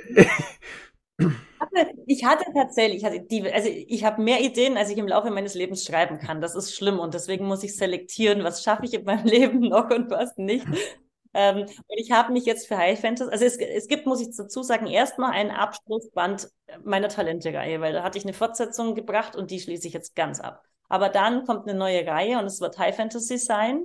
Ich habe mich gegen, äh, gegen historische Fantasy entschieden. Ich habe jetzt einfach eine Geschichte im High-Fantasy-Bereich, die ich gut finde und in die man auch total gut, das ist mir immer ganz wichtig, dass man auch so, so zwischen den Zeilen so ein paar, sag ich mal, Lebensweisheiten oder also dass man irgendwo auch Parallelen zum echten Leben ziehen kann, sagt, ja, so ist es, so geht's ja auch denen und so ist es so in der Welt, in unserer Welt ich auch und so. Sowas mag ich gern, aber ich bringe das nie mit einem erhobenen Zeigefinger, sondern man kann diese Dinge oft mitlesen, aber man kann sie auch völlig übersehen und einfach nur die Fantasy-Story ge genießen. Aber ich habe jetzt ein Setting, wo das alles passt. Und ähm, da wird es tatsächlich äh, wieder drei Länder geben und in der Mitte eine, ich nenne das jetzt mal Gottheit. und äh, es wird für, es hat was mit Sprache zu tun. Die Gottheit wird nicht verstanden. Mhm. Aber die redet. Und äh, daraus entsteht eine klassische Heldenreise quasi von jeweils drei Menschen in diesen drei Ländern außenrum. Das ist jetzt der absolute totale Grundplot. Ja, hm. mehr verrate ich noch. und, und, wann, und wann, wann können wir mehr davon hören? Oder also ich denke schon, dass ich vielleicht sogar, also ne, ja doch, also dieses Jahr komme ich dann mit, mit Band 1, sag ich mal, noch raus. Ja. Ach cool. Sehr schön, ja. Klingt super, darauf freue ich mich sehr, schließe ich mich mhm. an. Ich habe noch eine ganz kleine sentimentale Frage. ähm, du oh, hast ja auch, ja, nein, ähm, da du ja auch ähm, quasi 2015 mit Carlsen hattest du ja auch ein Buch im Buchhandel, ne? Äh, kannst du dich noch an so das erste Mal erinnern, wo du dein Buch im Buchhandel, das, also so das erste Mal dein eigenes Buch im Buchhandel gesehen hast? So richtig vor Augen noch irgendwie diese oder diese. Nee? Weil das ist nämlich genau der Punkt, warum ich dann Self-Publisher wurde, weil es hat ja nicht funktioniert. Also okay. es, war ja nicht Kaisen direkt, sondern es war ja bei einem Imprint von Kaisen und äh, die haben sich auch sehr auf E-Books äh, ah, konzentriert. Okay. Äh, ich hätte damals sehr vieles gern, ich habe damals diesen Drang verspürt, Dinge anders zu machen. Also sprich, mhm. ich hätte gerne ein anderes Cover, ich hätte gerne einen anderen Klappentext. Ich, äh, ich wollte so vieles anders. Und äh, je nach Verlag wird dir das teilweise auch sehr aufgedrängt. Und ich war ja auch eine Debütantin, also ich hatte echt nicht viel zu sagen. Und es gab tatsächlich damals, es war ja die, die Talente-Reihe damals, es gab den Punkt nicht, wo ich in einen Buchladen ging und es wirklich ganz normal da stand. Also weil es wirklich einfach nur bestellt wurde. Nicht, weil ich gesagt habe, äh, stellt es doch da mal rein, weil ich doch so nett. Ähm, das wollte ich gerne erleben, aber ich habe es dann auch als Self-Publisherin sehr lange nicht erlebt, weil einfach die Self-Publisher kaum im Buchladen auftreten. Und wann ich es genau zum ersten Mal gesehen habe, weiß ich echt nicht mehr. Also ich glaube, es war, es hat sehr, sehr, sehr lang gedauert. Und äh, ich wurde, ich, mir wurden halt teilweise von Lesern Bilder geschickt, die es dann mal irgendwo gesehen haben. Das waren die mega Highlights. Boah, ich habe dein Buch im Buchladen gesehen. Ähm, und jetzt Druidendämmerung steht überall. Das ist äh, faszinierend. Auch schön, ne? Ja. Es wird hier gerade gesagt, und ich habe, es muss jetzt auch wieder, äh, das ist ja schön, man kann alles live mitgucken. Ähm, gerade Nordblut, das sind ja wirklich unfassbar viele Bewertungen und Rezensionen, die du gekriegt hast, ne? Gerade bei Amazon. Fast 2000. Ja. Wahnsinn. Also, mhm. bin nicht Verlagsbuch. Ja. ja. ja, also es, es, ist sogar, Amazon hat seine Bewertungen geändert. Irgendwann kamen diese reinen reine Sternebewertungen dazu. Mhm. Und seither ist auch durchaus drin, Bücher mit 2000 Bewertungen zu haben. Ähm, was ich zuerst geschrieben habe, die Enyador-Saga, die ist jetzt auch gerade kurz vor den äh, 2000, aber die hat eigentlich viel mehr Bewertungen, weil die ist, stammt noch aus der Zeit, als, ähm, als es das noch nicht gab. Also als man unbedingt ja. noch eine Rezension mhm. dazu schreiben musste, um überhaupt Sterne vergeben zu können. Und äh, wenn, wenn man da guckt, wie viele echte Rezensionen zum Beispiel diese Enyad-Aussage hat, das war tatsächlich etwas, was, ähm, wobei ich tatsächlich finde, dass Notblut eine Weiterentwicklung ist. Also ich habe, ich finde, ich habe mich äh, ent, äh, ähm, verbessert als Schriftstellerin. Es ist ja so, man lernt immer dazu, immer, mhm. immer, immer. Ähm, und manchmal macht man vielleicht auch Schritte zurück, keine Ahnung, aber grundsätzlich ist man in einem ständigen Lernprozess. Ich finde tatsächlich, dass Notblut äh, das bessere Werk ist, aber Enyador war das wesentlich erfolgreichere. Und äh, ich bin unglaublich froh, dass es damals so gut ankam, weil ich ja niemals, niemals hauptberuflich hätte schreiben können. Hm. Es ist mein Lieblingsthema, dass äh, so viel unter diesem Begriff Fantasy auch gepackt wird.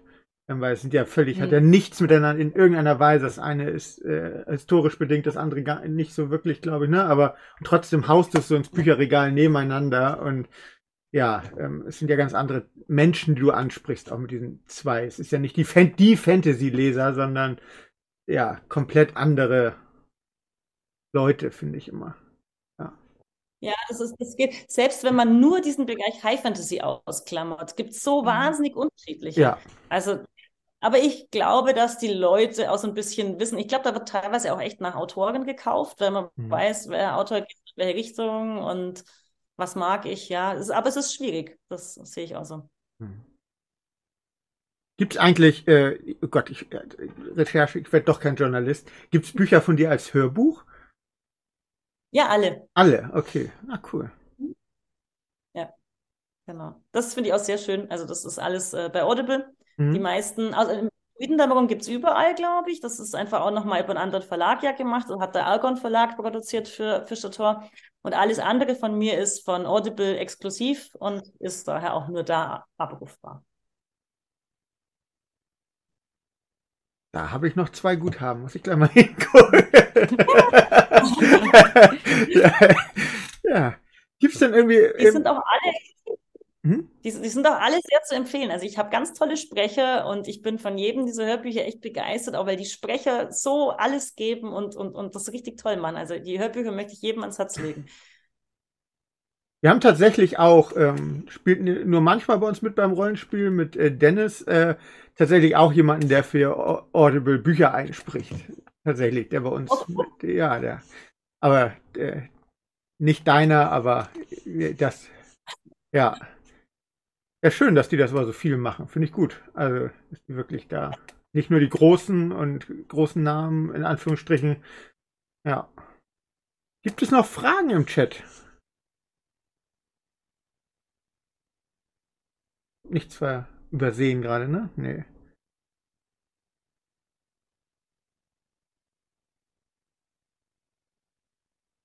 Ich habe tatsächlich noch eine zu, fällt mir jetzt gerade ein, zu dem nächsten Projekt. Wie kommt man denn wenn jetzt fünf Autoren, und ich habe ja hier auch Schattenstaub eingeblendet mit drei, wie kommt man zusammen? Also sagt dann einer, hey, ihr vier, ich habe Lust mit euch zu schreiben? Also bei Zweierprojekten ist es teilweise so. Ja. Aber, ähm, hier, also bei, bei den Weltenbau, also bei Schattenstaub war es so, mhm. wir kennen uns ja schon sehr lang und treten zusammen als Weltenbauer mhm, auch, genau, auch ja. auf Messen und haben gemeinsam, also wir haben immer schon gemeinsam zusammengearbeitet, gemeinsam aufgetreten und da kam einfach auch von der Community der Wunsch, na, wieso schreibt ihr denn nicht mal was gemeinsam? Wir hatten äh, teilweise unabhängig voneinander auch schon diese Erfahrung, mit einem anderen Co-Autor zu schreiben, aber keiner hat es je mit dreien ausprobiert. Und wir hatten ganz arg Angst, dass es uns vielleicht entzweien, also in dem Fall entdreien könnte, wenn wir das machen. Es besteht schon immer die Gefahr, dass man sich äh, verstreitet oder so. Und wir haben das als Weltenbauer wirklich phänomenal hingekriegt. Also klar gibt's immer irgendwo auch Konflikte äh, bei uns ist schon allein der Vorteil, zu dritt hast du, jede Abstimmung geht 2 zu 1 aus. Und der, der, der muss sich einfach geschlagen geben, mhm. ist halt dann so. Und das können wir alle drei ganz gut und darum hat das echt super funktioniert. Und wir hatten, ohne uns in irgendeiner Form zu, miteinander zu verstreiten, ganz im Gegenteil, es hat uns eher noch enger zusammengeschweißt, diese dreiteilige Saga geschrieben. Und dann war die vorbei. Und äh, es gab schon länger Gespräche mit dem Thorsten Weizer, der hat es auch mit Schattenstoff schon so verfolgt, immer damals. Und dann hat der sich eine Welt ausgedacht, ähm, dass, die er gern mit uns machen würde. Und wir, wir haben dann da weitergedacht und sehr schnell stand dann irgendwie auch der Name Bernhard Hennen im Raum, weil er meinte, oh, da könnte doch noch mal jemand mitmachen und so. Mhm. haben wir den Bernhard Hennen noch gefragt Und der hat sofort, der hat richtig Bock da drauf, ist ja auch ein ganz bekannter Verlagsautor, der auch so im Self-Publishing bisher noch nie was gemacht hat und äh, hatte sofort Lust und ist mit eingestiegen. Wir haben gemeinsam geplottet, gemeinsam dann diese Welt von Thorsten noch größer gemacht und die Geschichte da reingesetzt. Also wirklich toll geplottet, könnte ich allein niemals.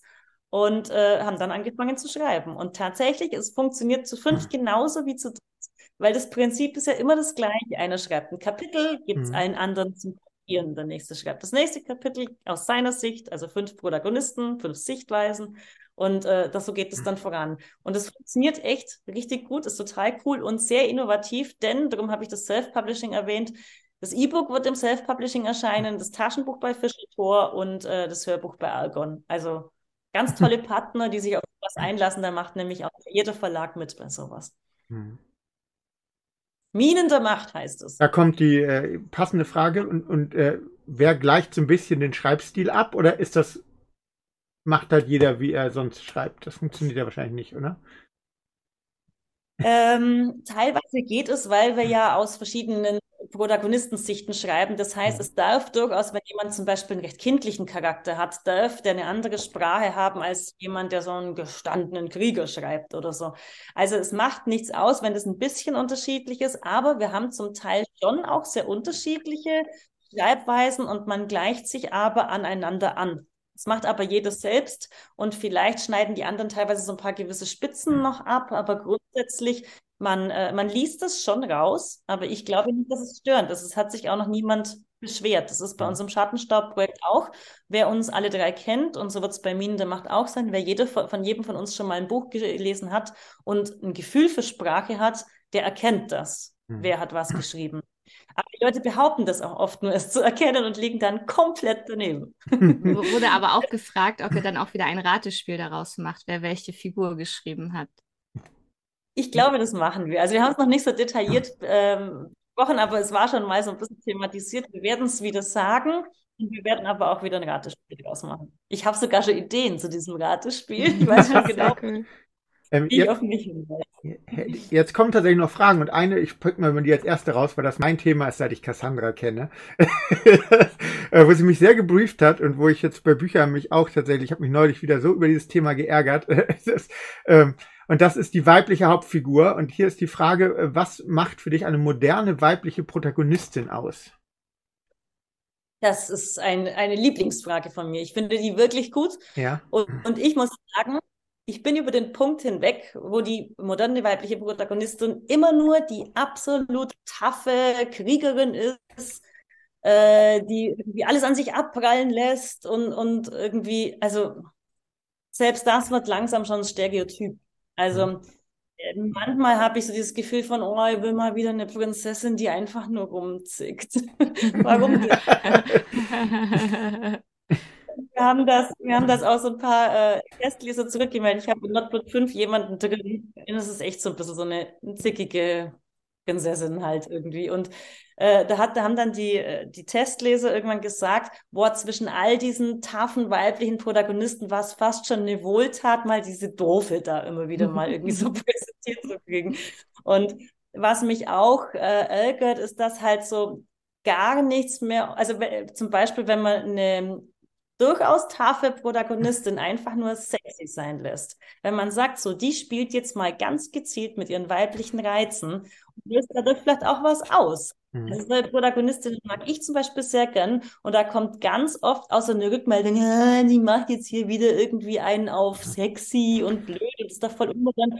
Und warum muss es denn unmodern sein? Also warum darf man dann nicht auch mal irgendwie äh, so die Seiten, aus denen die Klischees vielleicht da irgendwann mal entstanden sind, zumindest am Rande mal vorkommen lassen? Also äh, ich schaue nach wie vor auch gerne äh, sowas wie Game of Thrones zum Beispiel an, wo manche Frauen ja durchaus wenig, äh, manche Frauen wirklich wenig Sinn machen, außer dass sie gut ausschauen. Aber so what, warum denn mal nett? Also mir ist es manchmal irgendwie fast schon zu viel von, es muss alles nur noch ab. Aber ich glaube, das Wichtige ist ja, dass man äh, sieht, also du hast ja nicht nur den einen Stereotypen, sondern du hast ja quasi, du schmeißt ja alles. Und ich glaube, das ist das Wichtige, weil der, der Punkt ist ja oft, äh, Cassandra, ich erzähle jetzt deinen Punkt einfach, dass die oft mhm. keine eigene Geschichte haben. So, genau. genau, sondern eher so einfach mitlaufen und dabei sind. Und ähm, das ist ja so ein großer Punkt oft noch.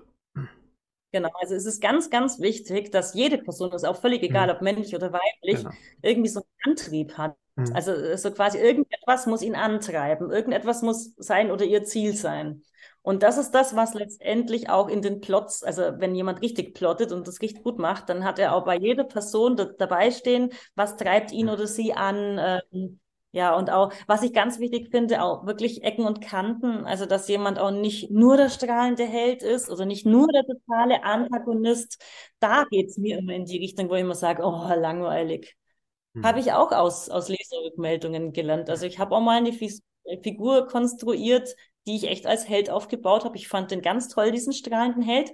Und dann kam eine wirklich sehr, sehr reflektierte, ja, Drei-Sterne-Rezension war es, die ich im ersten Moment ganz schrecklich fand. Mir dachte, ja, der macht alles nur fertig. Er hat aber gar nicht alles gemacht, sondern beim zweiten und dritten Mal durchlesen habe ich gemerkt, dass es eigentlich eine gute Rezension ist, dass der nur kritisiert, dass er diesen Helden zu strahlend findet. Und dann habe ich daraufhin beschlossen, gut, dann mache ich den Held jetzt kaputt. Und im nächsten Band habe ich ihm so eins mitgegeben, dass der kein Held mehr war. Und dann hatte ich gerade noch ein, Buch mehr zu schreiben, weil der musste ja wieder zusammengeflickt werden. Hast du noch ein bisschen? Was sind noch ein? Es kommen noch ein, zwei Fragen. Ja, gerne. also äh, das erste, die haben wir vorhin äh, noch auf dem Zettel gehabt, auch äh, als welche Figur hättest du in der Wikingerzeit gelebt? Ich würde jetzt gerne sagen, dass ich so eine ganz taffe Schildmaid war. Weil ich finde die, ich finde die auch spannend. Die kommen ja auch vor bei mir. Ne? Ähm, ich fand übrigens auch total spannend, wirklich mal ganz tief zu beleuchten, wenn eine Frau so lebt, in, in, in, in so einer quasi Männerrolle und das echt lebt, was macht das denn eigentlich mit ihr als Frau? Das konnte ich jetzt zum Beispiel in Notblut 5 mal richtig ausbreiten, dieses Thema. Das fand ich auch super spannend. Aber die Frage war ja eine andere. Ähm, ich glaube, ich merke das, wenn ich jetzt so auf Mittelaltermärkte gehe oder auch äh, LARP mache ich leider nicht aktiv. Ich finde das aber super spannend. Vielleicht mache ich es irgendwann mal noch, dass ich dann doch ein bisschen dazu neige, mich im Kleidchen in die Ecke zu setzen und meine Kräuter zu sammeln. Sehr cool. Weil, weil ich ja schon, also ich, ich interessiere mich echt für Kräuter und wenn bei mir in den Büchern irgendwas vorkommt, wo irgendwie jemand geheilt wird oder was auch immer, das sind immer die richtigen Kräuter. Ihr könnt das alles nachmachen. Nee. Aber da steckt echt immer was dahinter, weil ich tatsächlich mich arg für Kräuter und sowas interessiere und deswegen glaube ich, ich wäre in diese Wölver-Hexen-Richtung abgedriftet. Cool. So, ich, äh, ich weiß nicht mehr, wie man diesen Effekt ausspricht, muss ich gestehen. Inwiefern habt ihr auch den Rashomon-Effekt beim Schreiben aus den unterschiedlichen Sichtweisen der einzelnen Protag Protagonisten aufgegriffen? Kenne ich nicht. Okay. Ich, oh. äh, ich habe mir schon in meiner Journalistenkarriere tatsächlich die Fremdwörter so abgewöhnt, dass ich die selbst jetzt nicht Okay. mehr weiß. Rashomon, ja. Der, der Effekt ist eine Methode des Geschichtenerzählens und Schreibens im Kino, bei der ein Ereignis von den beteiligten Personen widersprüchlich interpretiert oder beschrieben wird, wodurch unterschiedliche Perspektiven und Standpunkte desselben Vorfalls bereitgestellt werden. Das hättest du mal schreiben können. du meinst. Ich glaube, die, die Frage zielt auch darauf ab, ob wir quasi dieselbe Szene aus verschiedenen Genau. Sichten beleuchten. Mhm. Das machen wir fast gar nicht. Äh, Weil wir, also ich mache es tatsächlich in Einzelprojekten auch nicht, weil es steht immer die Möglichkeit und da- das geht ganz, ganz schnell, dass es den Leser echt langweilt. Weil ähm, klar, du hast eine neue Sichtweise, die vielleicht ganz anders ist. Es mag ein bisschen spannend sein, aber wenn du dann wirklich sozusagen dasselbe nochmal erzählt kriegst, äh, da steigen, glaube ich, viele aus. Und das ist auch wieder sowas, wo ich dann durchaus auch mal analytisch denke und mir denke, wie viele Leser könnte ich verlieren, wenn ich jetzt so und so mache, aber mach lieber nicht. Also so entscheide ich durchaus auch zwischendurch. Und deswegen, ähm, das, das, das, die anderen, also ich weiß nicht, wie die anderen das drüber denken, aber die, wir machen es kaum. Ganz selten mal in irgendeinem besonderen Fall und dann nur kurz, aber ähm, eigentlich geht die Geschichte stringent voran und ist halt so geplottet, dass sie immer wieder aus einer neuen Perspektive er- weitererzählt und auch dabei Mhm. auch vorangetrieben werden kann. Geht eigentlich nicht zurück in der Zeit. Ich kenne das, ich kenne diesen äh, oder diese, diese Sicht oder diese Schreibweise eher so aus der klassischeren Literatur, wenn man gar nicht weiß, was die Wahrheit gewesen ist. Also wenn da so ein Vorfall passiert und man dann diese, diese Perspektiven hat und man als selbst, als lesende Person überhaupt nicht weiß, wer hat jetzt, ich sag mal, ich kenne jetzt die ganzen Begriffe nicht, aber dieses mit auktorialer Erzähler und so, wer hat da überhaupt die, die Rechte an, an der Handlung, die Wahrheit zu, zu erzählen? Ich weiß nicht, ich glaube, das wäre es. Das, das Tolle finde ich, ist ja in dem Bereich, ähm, auch wenn jetzt, wie gesagt, Fantasy so ein, so, ein, so ein breites Feld ist, aber wir lesen es ja auch ganz, ganz viel wegen der tollen Geschichte, die da beschrieben wird. Und da habe ich ehrlich gesagt ja auch gar nicht so Lust, mich damit erstmal auseinanderzusetzen. Stimmt das da jetzt überhaupt, was der, was die Person da erlebt? Sondern die Geschichte ist ja das Coole, was da äh, mhm. geschildert und beschrieben wird. Und das Worldbuilding, was er ja da auch betreibt. Ja, das ist schön. Ich glaube, das ist tatsächlich, dass das, das ähm, Leser da ganz unterschiedlich ticken. Also die einen gucken total auf die Charaktere und es sind da witzige mhm. Dialoge drin. Und die anderen gucken eben auf, das auf die Welt und das Worldbuilding und, und, und, und andere wollen Philosophie auch immer wieder mal so ein bisschen. Und das ist, glaube ich, mhm. sehr unterschiedlich. Mhm. Tatsächlich wir, versuchen, versuchen wir auch so ein bisschen alles zu bedienen. Also ich auch, ja. Mhm. Ich, ich versuche schon immer die Charaktere sind mir, glaube ich, das Wichtigste und dann das Worldbuilding und, und, und dann äh, die Sprache, die ich aber grundsätzlich einfach halte, nur mit verschiedenen kleinen, schönen Momenten. Ja, ich, ich fand deine, deine Sprache wirklich sehr poetisch an, mhm. an mancher Stelle und auch wirklich so gut gesetzt, dass es nicht zu viel ist und auch nicht irgendwie zu, zu drüber war. Aber da sprichst du auch genau der Punkt an, den wir ja dann auch in unserer Schmökerbude versuchen, immer so ein bisschen zu beleuchten, eben dadurch, weil wir ja auch ganz unterschiedlich gucken und wir ja auch selber dann gucken, was nehmen wir als Inspiration von den Büchern, die wir lesen. Und genau das ist es halt so. Wir gucken da ja auch immer ganz unterschiedlich fürs Rollenspiel. Alex, der ja auch letztens ne, von, von Wächter der Winde ja was genommen hat fürs, fürs, für den eigenen Rollenspielplot. Ich, die mir jetzt nochmal ähm, auch von deinen, ähm, von Druidendämmerung dann nochmal viel abgeguckt hat für die keltische Folklore noch so ein paar Geschichten, die ich bei so tief die schwere See irgendwie einstreuen könnte. Sowas halt. Also ihr seid ja auch Inspiration für uns. Ganz klar. Das ist echt, das ist, das ist überhaupt das Allerschönste. Also andere Leute mitreißen mhm. und bewegen und inspirieren zu können, das ist, glaube ich, das Schönste überhaupt an dem Beruf.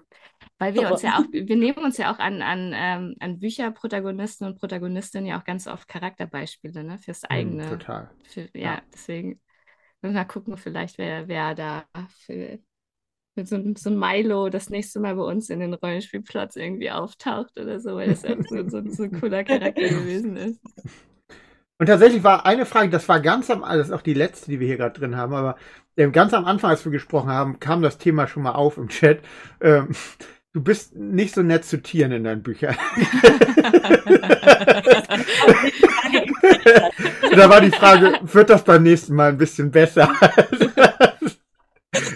Das kann ich nicht versprechen. Ich weiß, von wem die Frage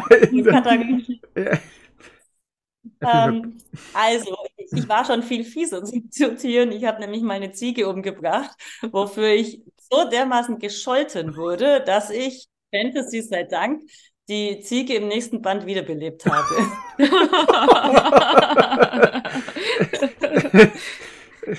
okay. Deshalb, deshalb äh, also das ist ja auch so ein Spruch, don't kill the cat. Also es gibt mhm. lauter so, don't feed the trolls, don't kill the cat.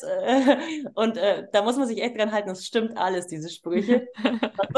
wird, wird, egal was du mit, mit Menschen machst, äh, das sagt vielleicht mal jemand, oh, es war aber brutal, aber man wird nicht wirklich gescholten. Aber mhm. weh, man tut einem Tier was an. Das ist wirklich, also eigentlich geht das gar nicht. Ich habe das aus der Ziegensache auch gelernt. Mhm. Aber ähm, bei Lockwood war es nochmal was anderes, weil Katharina spielt auf eine Schlachtszene an. Und äh, manchmal, also das waren keine bekannten Tiere, die jetzt irgendwie eine Rolle gespielt haben, die waren einfach quasi als Schlachttier da. Es ging darum, dieses Schlachten zu beschreiben. Ähm, ja, man muss sowas nicht machen, aber es hat in diesem Fall zur Charakterbildung der anwesenden Schlechter sozusagen beigetragen, um zu zeigen, wie die drauf sind. Es ging vor allem um eine Person, die ich darstellen wollte. Und da war diese Szene ihnen in diesem Umfeld äh, zu zeigen mir wichtiger tatsächlich, als jetzt grundsätzlich keine Tiere zu schlachten. Es ist nun mal eine Wikingerwelt und für mich hat es in dem Fall gepasst und tatsächlich passt für mich auch immer noch. Aber da, das, da steht halt auch jeder anders. Da muss auch jeder gucken, ähm, was lese ich gern, was lese ich nicht so gern. Also mhm. ich verspreche nicht wieder irgendwo. Keine Katze ist sicher. Ja. Sandra, kommt aus dir noch etwas hervor?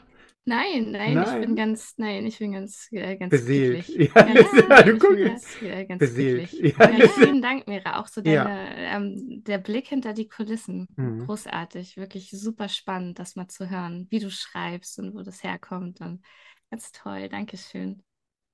Danke auch, also danke. mir hat es echt Spaß gemacht, ihr habt, ihr habt super Fragen gestellt, auch äh, die Leute, die jetzt zugehört haben und im Chat kamen tolle Sachen noch. Also es hat richtig Spaß gemacht und, und äh, ich hatte, hatte richtig Kurzweil und hoffe, dass die anderen das auch hatten. Nicht einfach nur ich alle zugelabert habe. Nein. Das ist total toll auch, ja. Ich bin auch ganz beseelt, ja. Schön.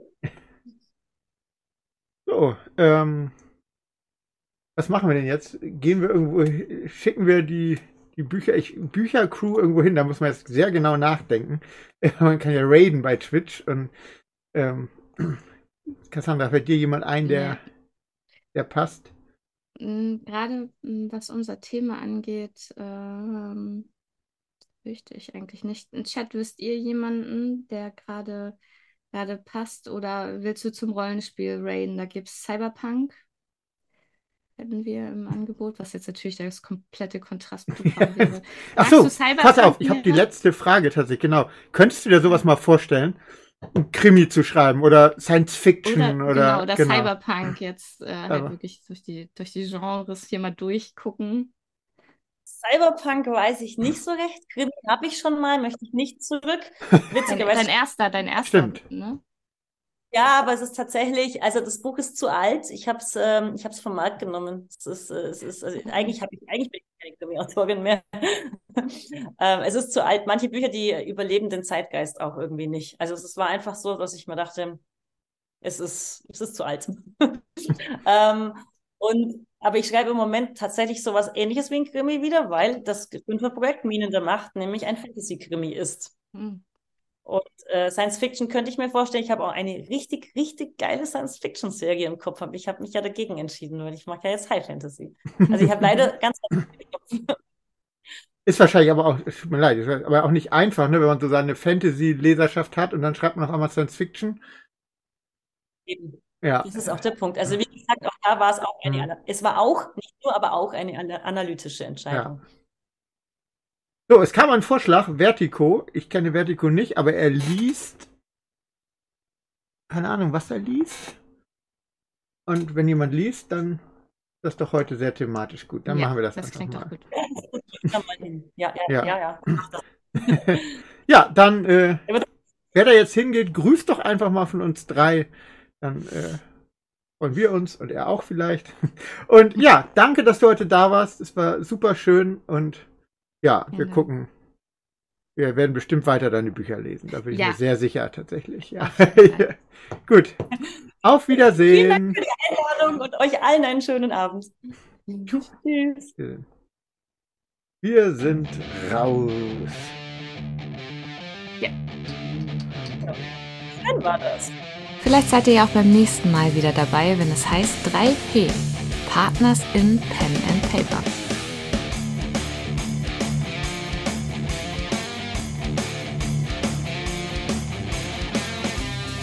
Schaut auch bei uns auf Twitch, YouTube oder auf unserem Discord-Server vorbei und lasst uns ein paar Grüße da.